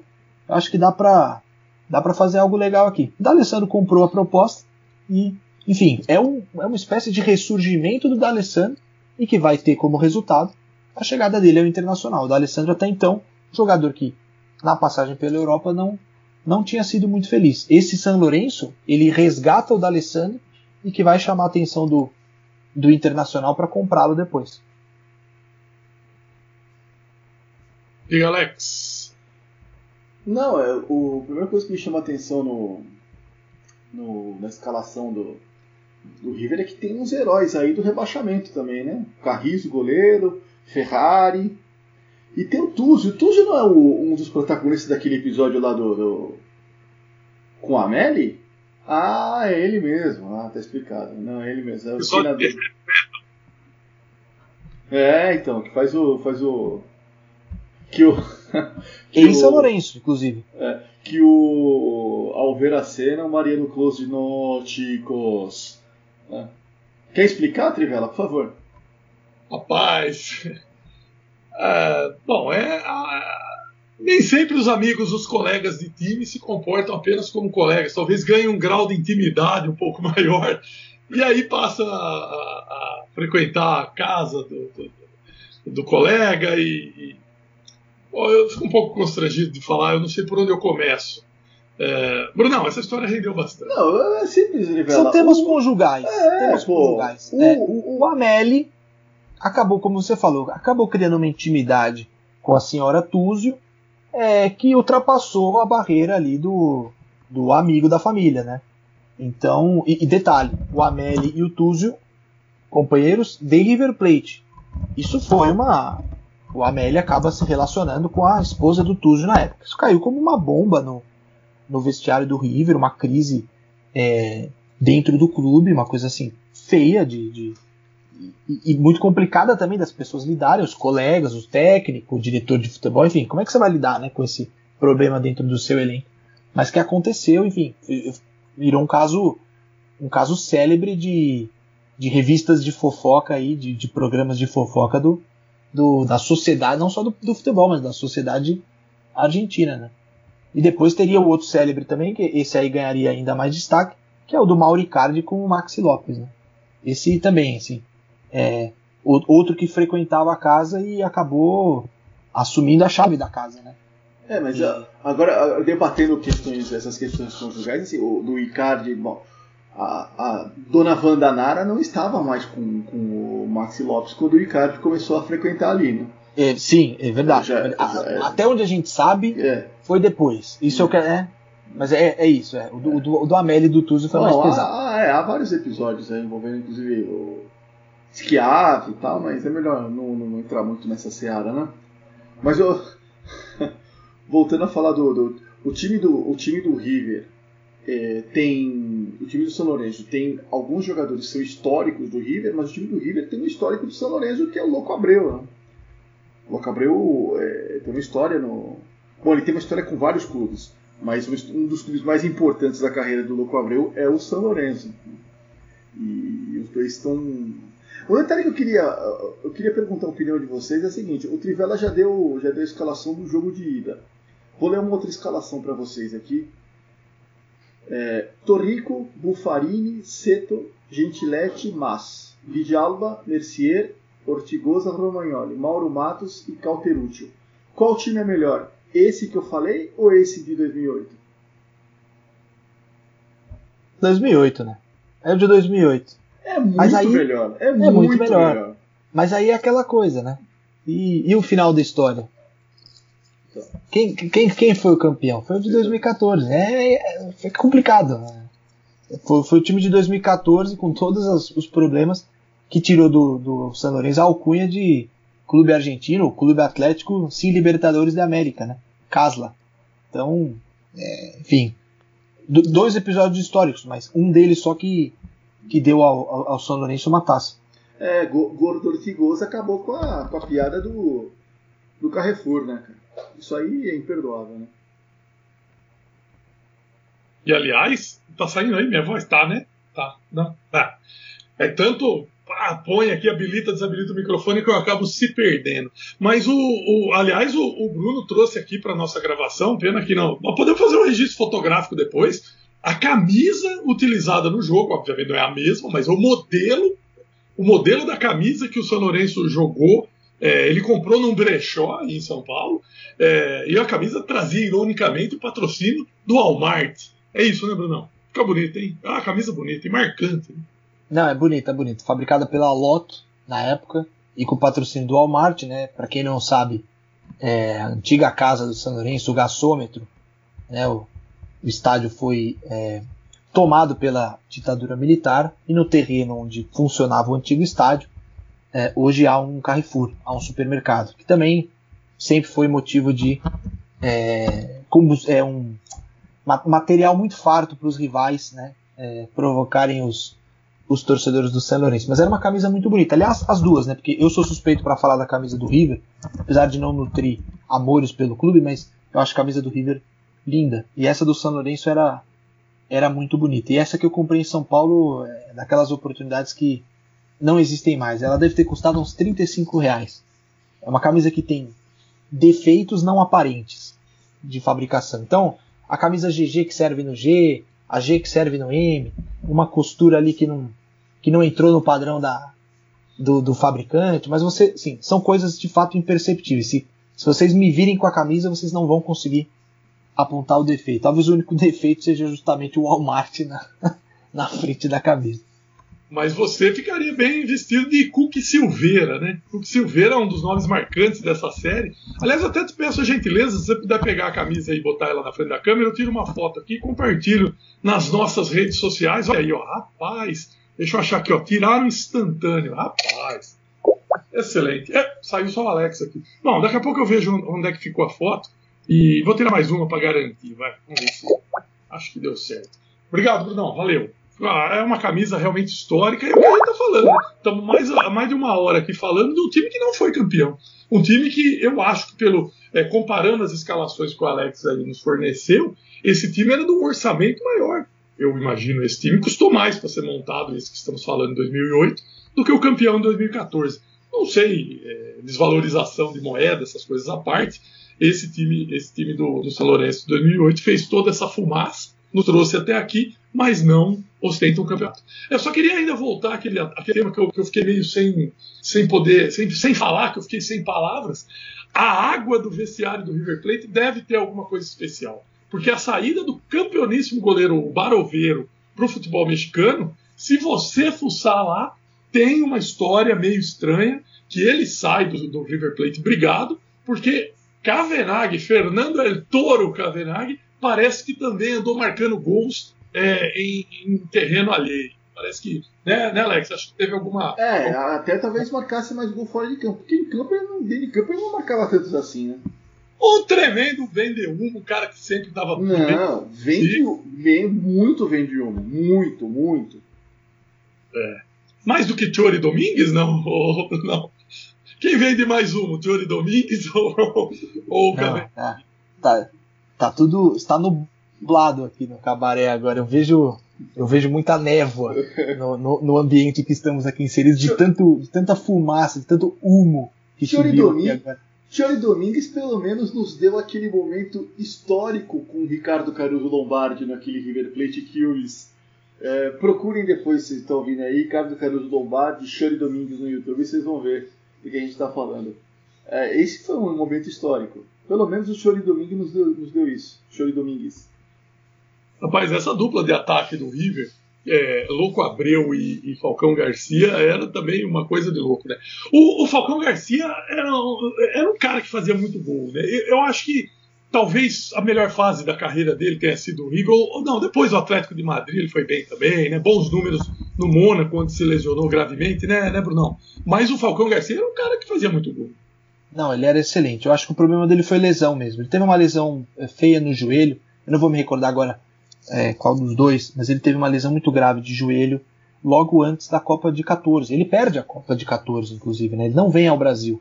E o que era uma pena, porque era uma seleção colombiana muito legal de, de assistir, seleção do José Peckerman, é, e que fez muita falta, né? Mas ele tem essa lesão e a carreira dele parece mudar. No Mônaco ele tem essa, essa retomada aí de, de protagonismo, ele chega a ser campeão francês pelo Mônaco em acho que 16, 17, se eu não me engano. 15, 16, agora não vou lembrar, mas era o time que tinha o Mbappé, né? Mbappé ainda surgindo para o futebol, e o Falcão ali ainda mostrando é, momentos de, enfim, de, de alto nível, né? inclusive em jogos europeus. Uh, e o Louco Abreu é interessante, né? Como o, o primeiro clube dele fora do Uruguai é o e o apelido de Louco vem de lá. Quem dá o apelido a ele de Louco são Pipo Gorosito, histórico, jogador e técnico, e o Silas, o, o, o Louco Abreu, né, o Washington, é, Sebastião Washington Abreu, ele, ele fica muito amigo do Silas, desse grupo de jogadores do, do San Lourenço aí da metade da década, né, e é a primeira passagem dele pela, pelo futebol argentino. Nessa, nesse jogo da ida, é, no Novo Gasômetro, ele é substituído, o Louco Abreu, e vaiado por parte dos torcedores do São Lourenço e aplaudido por uma outra parte dos torcedores na plateia, nos camarotes, que se levantam para para fazer uma espécie de pequena homenagem a um cara que, que apesar de ali naquela ocasião estava jogando no rival, mas que é querido pela torcida. O Falcão, Radamel Falcão, que é um tem um não é descoberta, mas tem um enorme mérito na carreira do, do Falcão, do Bostatsa Merlo, né? O Bostatsa Merlo que, que tira ele do sub-20, ninguém, ele não treinava com um profissional, ninguém sabia, aos 19 anos ele coloca o, o Falcão Garcia para jogar uma partida contra o Independiente no Monumental e o Falcão Garcia faz dois gols. E pergunta para ele: ah, por que você escalou o Falcão Garcia? Ele fala: não, eu vi o jogo do Sub-20, gostei, escalei. Pronto, tá aí.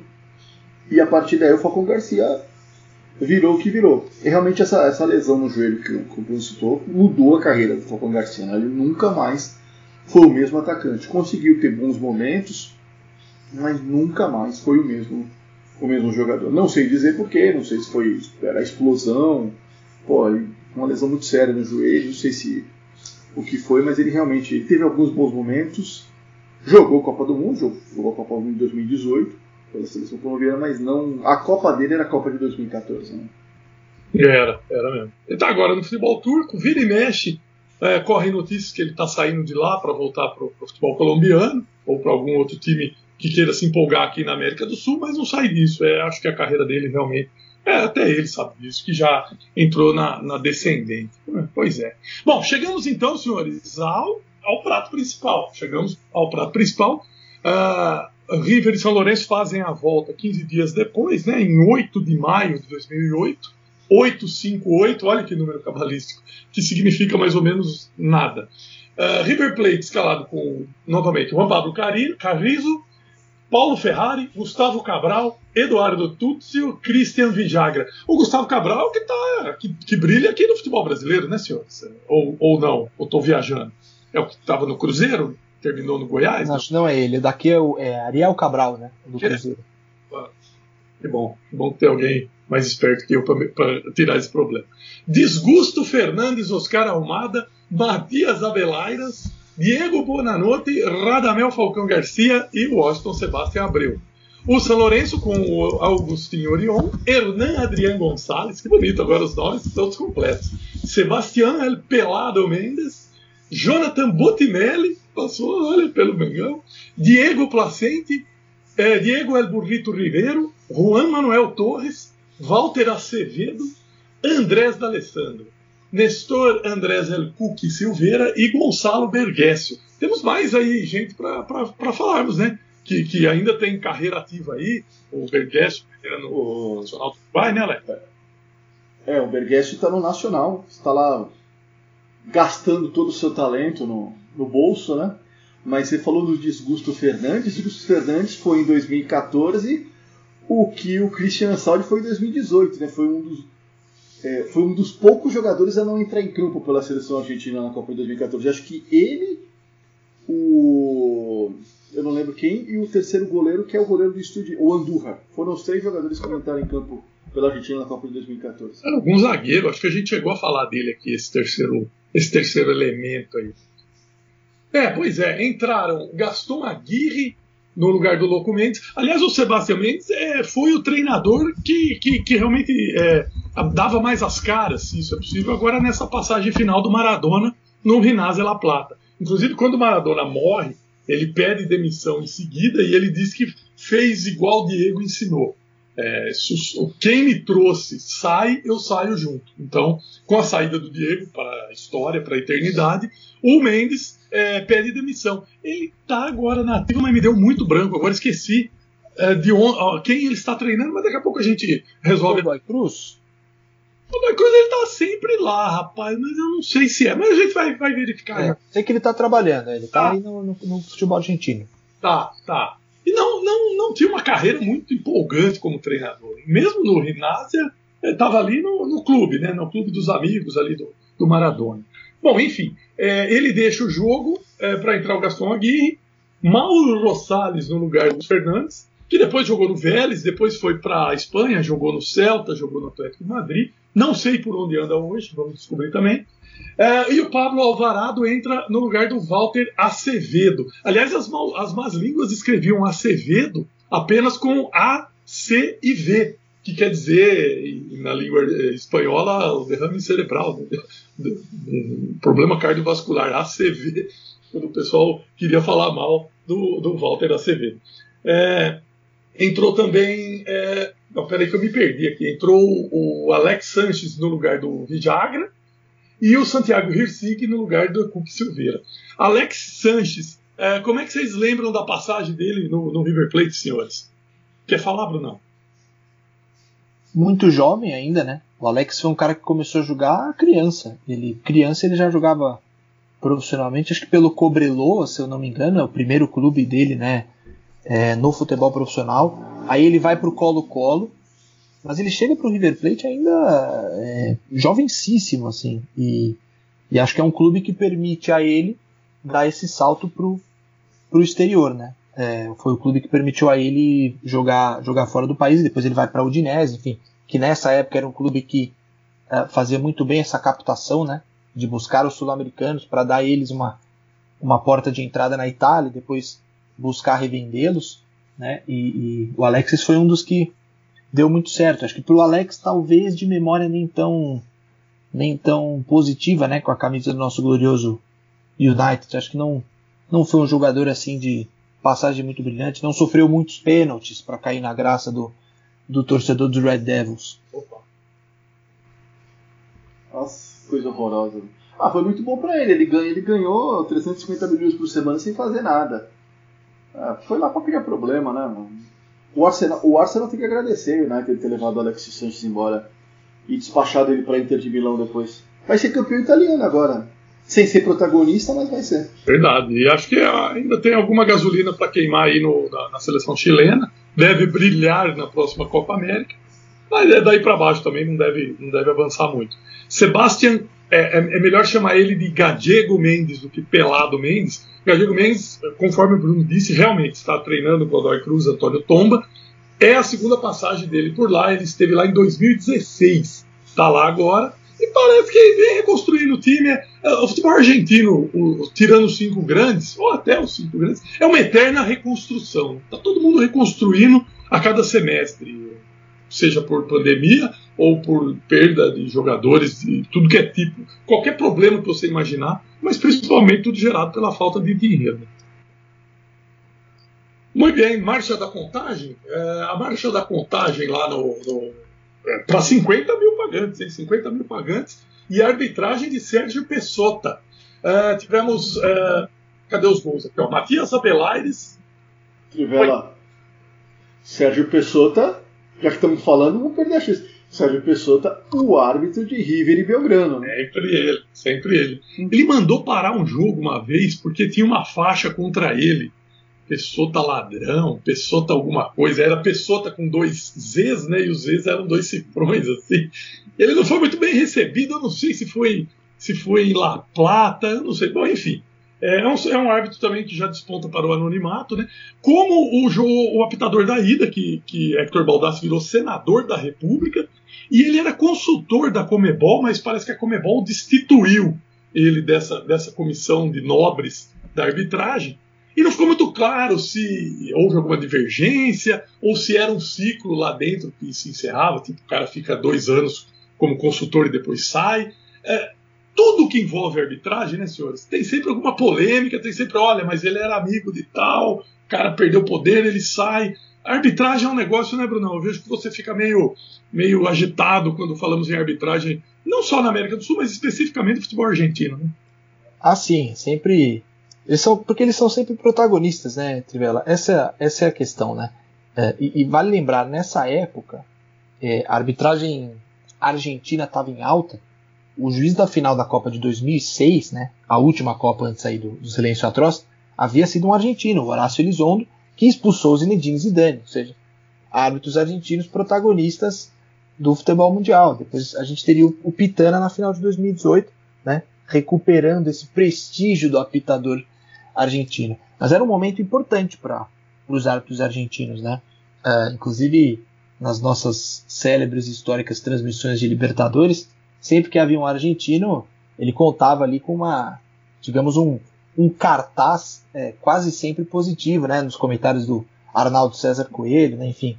Os apitadores argentinos, pelo menos esses aí, apesar de serem grandes pavões, é, acho que contavam com uma, com uma moral, por isso apitavam jogos como, como esses, né? As finais, enfim. O, Horácio Elizondo ele apita a final da Libertadores em 2005, São Paulo Atlético Paranaense, e depois apita a final da Copa do Mundo de 2006. Então, era pro, pro árbitro argentino era um momento aí de, de prestígio. Né?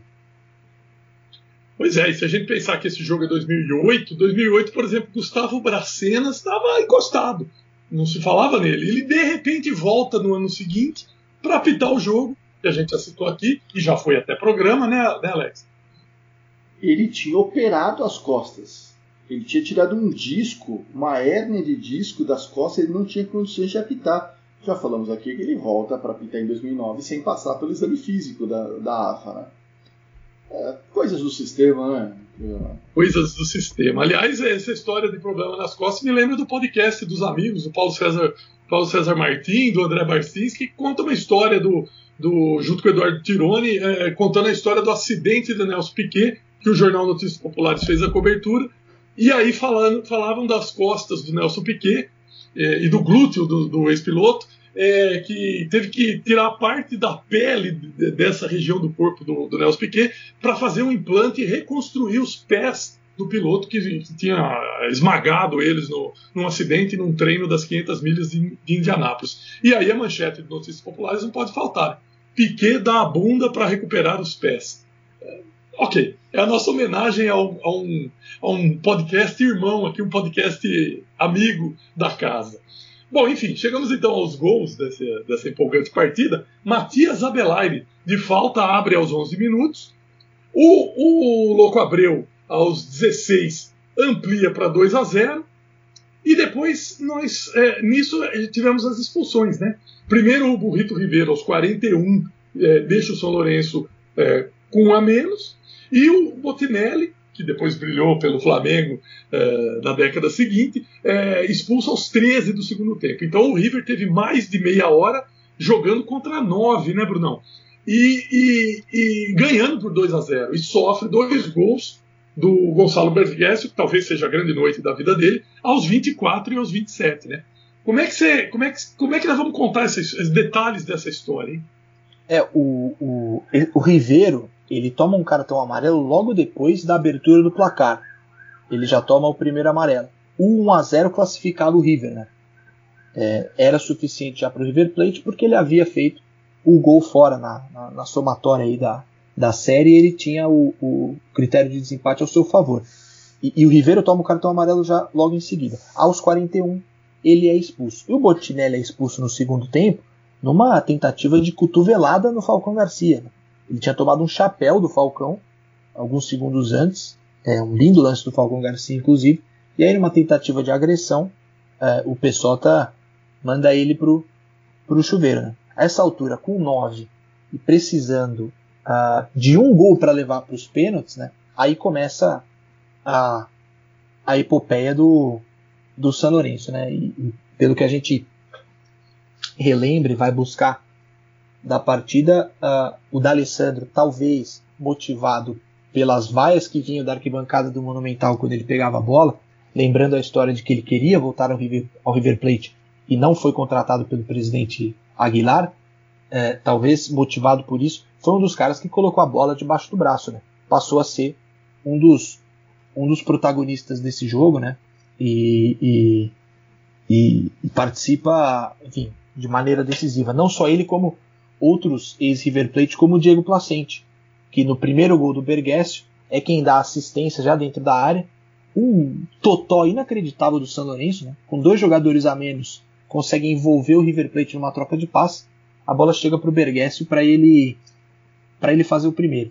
Uma coisa legal do Bergessio, a gente citou brevemente, né? Hoje ele está no Nacional do Uruguai, fazendo seus muitos gols lá no, no futebol uruguai, está muito bem o Bergessio, que hoje tem 36 anos, e que será companheiro de Andrés D'Alessandro, que fechou recentemente com o Nacional, ainda não estreou, que aos 39 tenta lá dar a sua, seu último, The Last Dance, a última dança de, de Andrés D'Alessandro, provavelmente no, no futebol, ao lado do Bergessio, que, enfim, dois protagonistas dessa noite aí maravilhosa, fantástica no, no Monumental.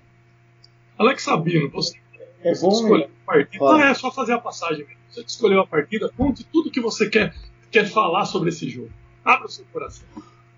tudo que está no meu coração sobre, sobre essa partida. Eu queria lembrar uma- que o Botinelli ele dá a cotovelada na área no. Ele, pra quem não viu, ele, tá- ele protege a bola pro Orion pegar. O. O Alex Sanches. O Alex. O Radamel, o Radamel Falcão Garcia se aproxima, ele dá uma cotovelada no Falcão Garcia, o árbitro o expulsa e marca o pênalti. Né, que é aí que sai o segundo gol do, do River. E o Berghetti depois confessa, ele, deu uma entrevista para a TIC, confessa, parece que ele fez uma grande revelação, mas ele disse para a TIC que quando acontece, acontece esse lance, sai o segundo gol, ele pensa, puta, nós vamos tomar uma goleada aqui. E ele usa a expressão, nós estávamos mortos em campo. E de repente fez-se a luz. O primeiro gol é inacreditável. Porque o primeiro gol da Alessandro pega a bola na bandeirinha de escanteio, cercado por dois, cruza no primeiro pau onde não havia nenhum jogador do São Lourenço.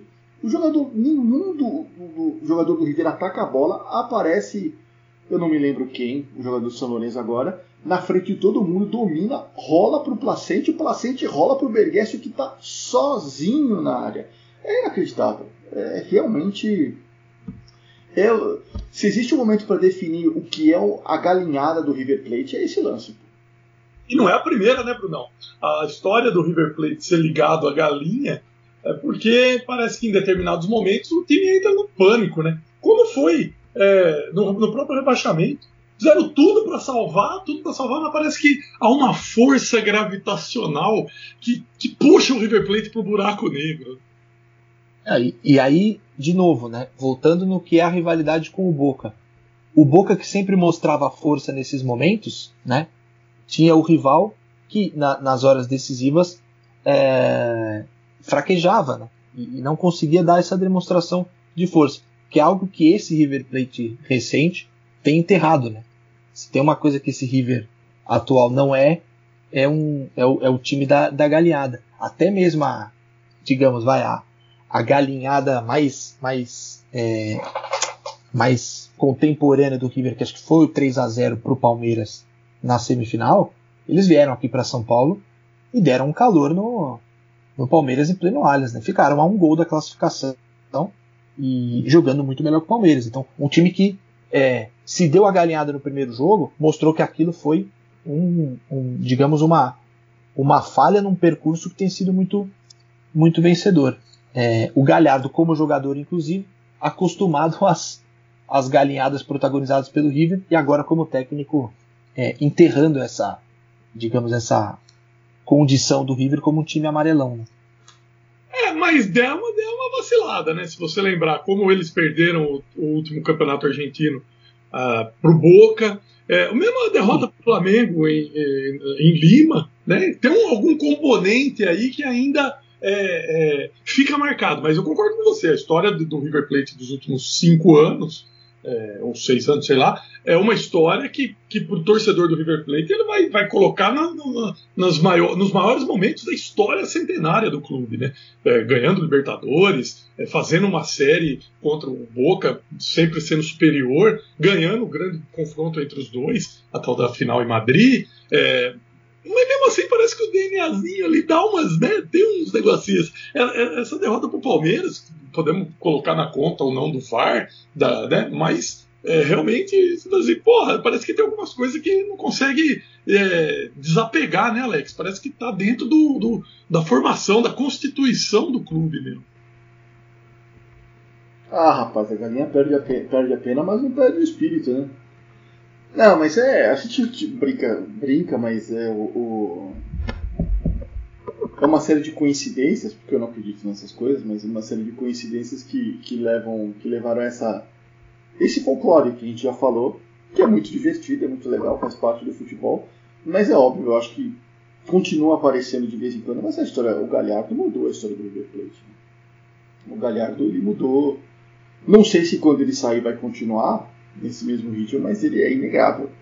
o que ele fez, ele mudou o estilo do River Plate, ele mudou, ele mudou a forma de encarar o futebol do River Plate, mudou a filosofia do River Plate, ele é o, maior técnico da história do River Plate. Pô.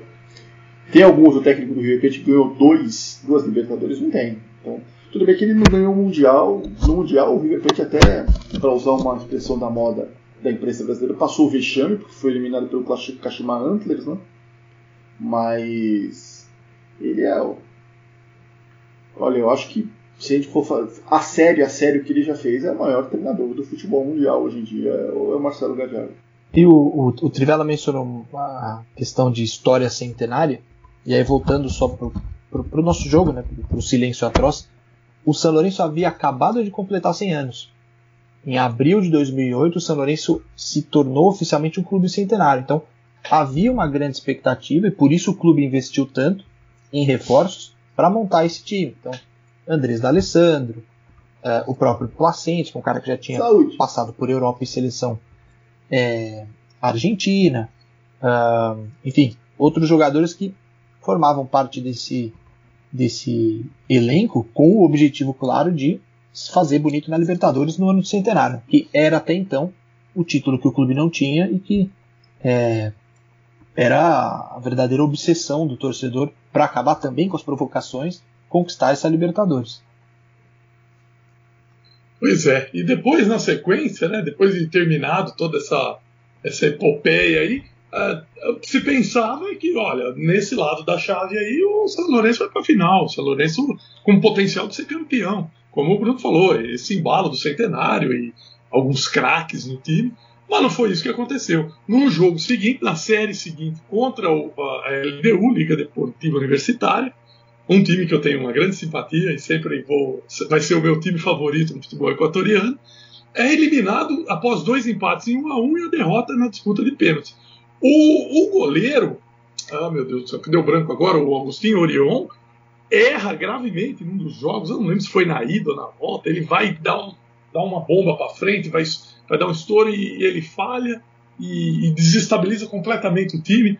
O Agostinho Orion tem umas, umas histórias muito pesadas de, de, de é, liderança negativa dentro de grupos, de agressão, de, de, duas fraturas. Ele fratura dois atacantes que vão enfrentar ele dentro da área: o, o uruguaio Carlos Bueno e não sei mais quem. Agora deu branco, não sei se é alguém do Boca, acho que não. Acho que do Boca ele não se atreveria.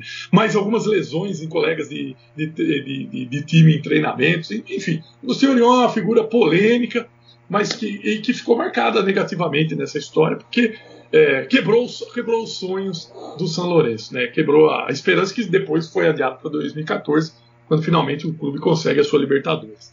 Enfim, senhores, contamos essa linda história e ainda temos tempo para aquela, aquela simpática aquela simpática roda no cafezinho.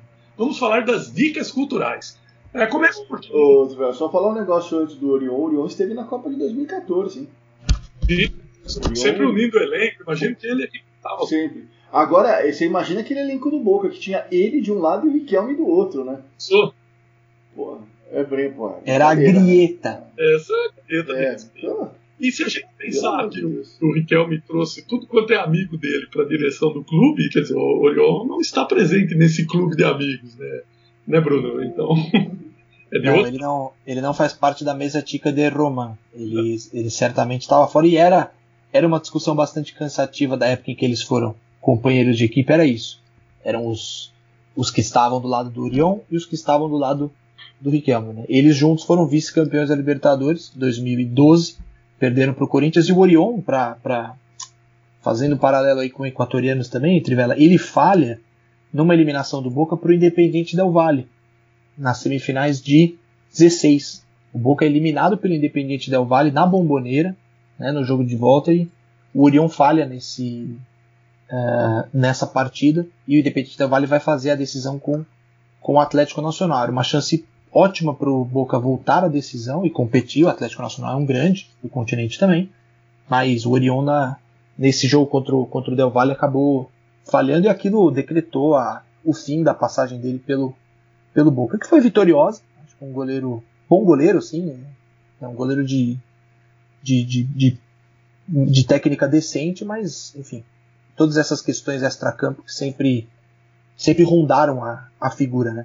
E, e o gol do Botinelli, né? O, desculpa, o gol do Bergessi, o segundo, que é o gol do empate do 2 a 2 o Tuzio vai tentar dominar uma bola e no domínio a bola sai pela linha de fundo. É, digamos que foi a, o preâmbulo do silêncio, porque o Monumental, boa parte do Monumental vaiou o Tuzio, assim, muito, muito pesado, inclusive torcedores do River, né? E aí, enfim, na, na cobrança de escanteio, o D'Alessandro bate no primeiro pau e o Bergessi desvia para o gol. É, e aí a festa da torcida do São Lourenço também na, na parte alta da arquibancada monumental, que é simplesmente fantástico. E aí pelos minutos seguintes, você acompanha os minutos que, que, né, que, que sucedem o segundo gol do Bergessi, a festa é toda do São Lourenço. Devia ter ali uma carga de não mais do que 6 mil pessoas, 5 mil pessoas. É simplesmente um espetáculo que faz a torcida do São Lourenço depois do segundo gol, né? Eles tomaram conta do Monumental. E aí, esse ambiente frio da torcida do River é o que vai dar origem à frase do, do silêncio atroz de, dita pelo Arrumada depois do jogo. Atrás do, do gol de, da Figueiredo Corta, né? Você que conhece bem ali a região de. que dizem que não é Nunes, é Belgrano, né? Mas eu falando do, do Orion, você falou Orion de um lado e Riquelme do outro.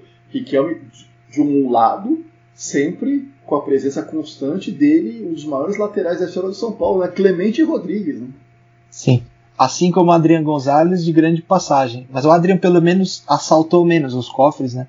O Clemente, ah, o rombo financeiro foi um pouquinho, foi um pouquinho maior. Mas eu só lembrar uma coisa que o jogo, o, o, o lance do Tuzio que deu a origem ao segundo gol. O River teve 18 minutos, 11 contra 9 para fazer dois gols e não fez nenhum. Né? Os nervos tomaram conta. E o, o São Lourenço quase ganha o jogo em um recuo de bola do Túzio para o Carrizo, que a bola passa por cima do pé do Carrizo e vai entrando no gol. Ele corre, mas nem alcançar, a bola bate no pezinho da trave e vai para fora. Seria demais se sair o terceiro gol do São Lourenço ali naquela circunstância, né? Pois é, e, e Carrizo que estava no rebaixamento, né? Carrizo. E, e eu acho que não ficou para jogar a Série B. Eu acho que não jogou a segunda divisão. Carrizo foi para Itália. Ele tinha lá os seus laços lá com Palermo, Catânia, alguns times de menor expressão. Enfim, Carrizo, que é um sobrenome de peso na história do Clube Atlético River Plate. Né? Ainda, ainda terminando o capítulo goleiros, o Orion ele jogou até 2019 no Colo-Colo e lá ele teve uma lesão no ligamento do ombro. E aí foi meio colocado de lado e daí não, não, não, atuou mais no futebol profissional. Muito bem, fechamos esse lindo capítulo. Um jogo que tem nome, como vocês disseram, e eu concordo. Um jogo que tem nome e sobrenome. A Noite do Silêncio Atroz. Muito bem. Senhores, e, e, e dicas culturais? Por onde começamos? Acho que o, o, Bruno é sempre o mais, o mais empolgado e o que tem mais é, um leque maior de opções é, do, seu grande, do seu grande arquivo do Futebol Café, né, Bruno? Pois não. É, não, é, dessa vez vai pro, pro arquivo fílmico, né?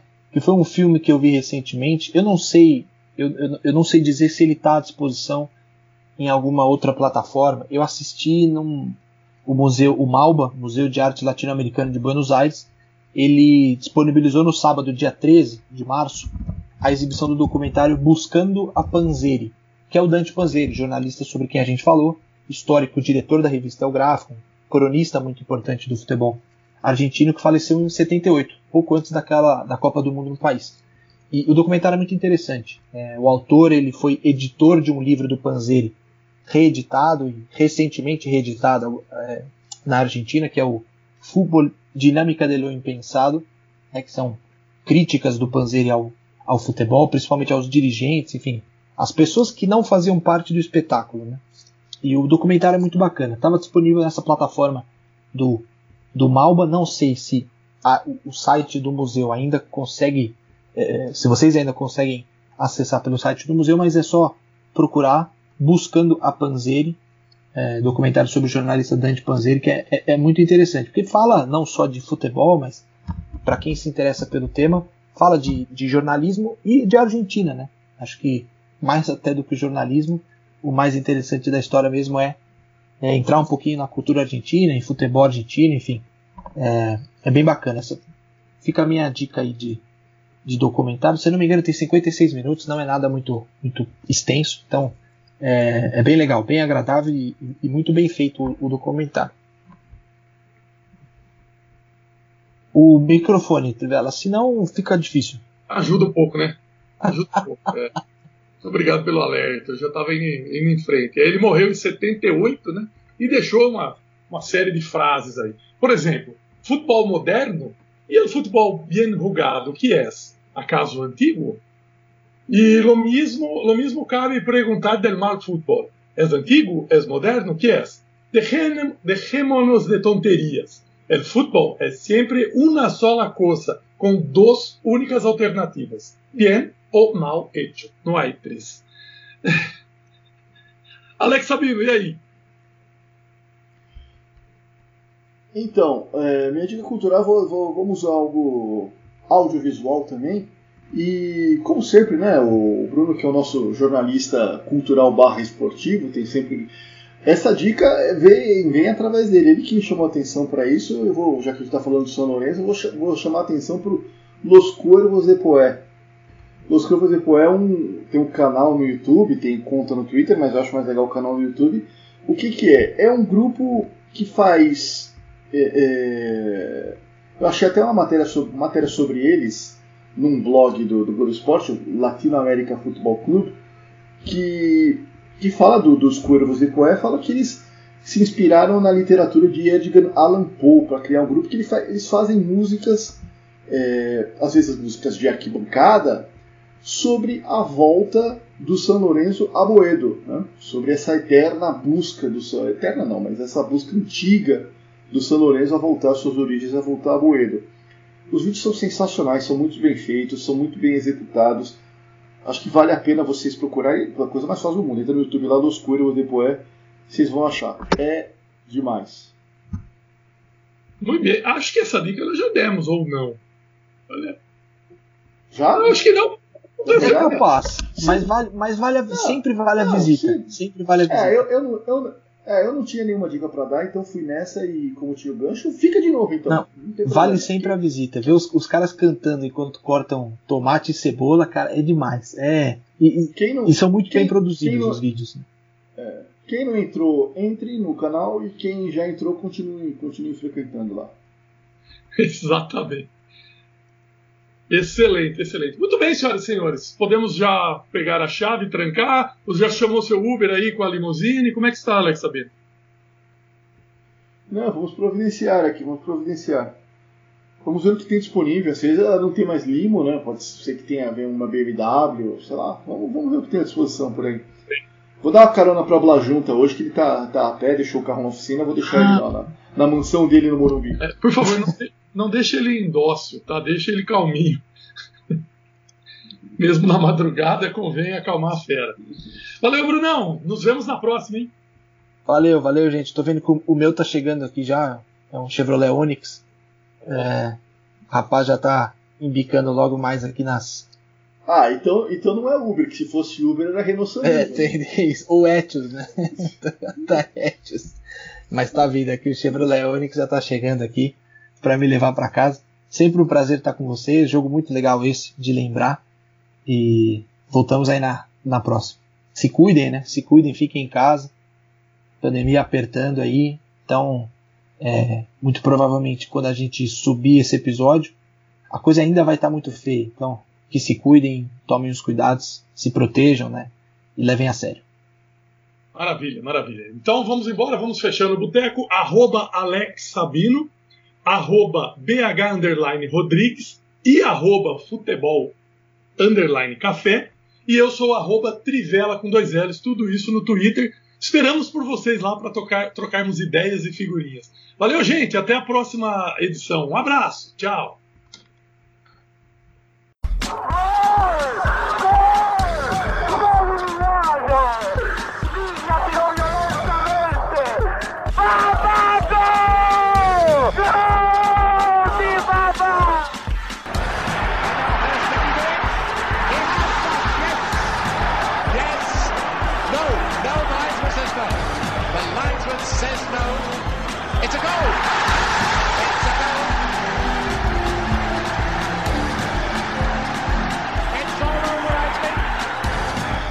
Bola para Rivelino, Rivelino para Jair, correu pela ponta esquerda, traiu o Paquete, passou por ele, lança a pelota Pelé, Pelé dominou, Carlos Alberto está livre, correu, Carlinhos, atirou, gol! tripletta di Rossi, l'Italia per la terza volta in vantaggio, 3 a 2, rilancio di stop, è finita! Ha battuto il Brasile in una partita esaltante. Partiu,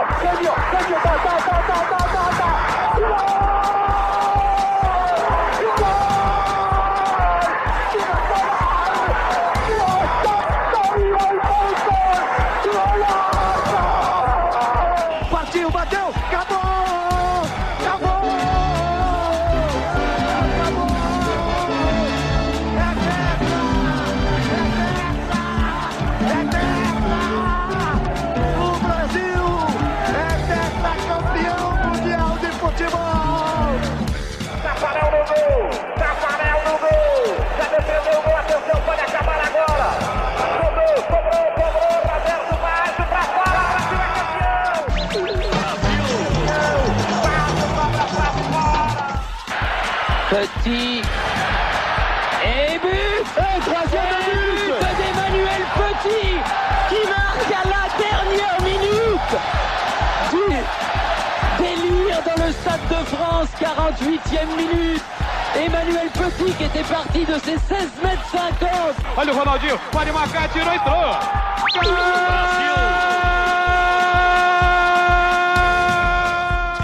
You're a good soldier, choosing your battle. Pick yourself up and dust yourself off and back in the saddle.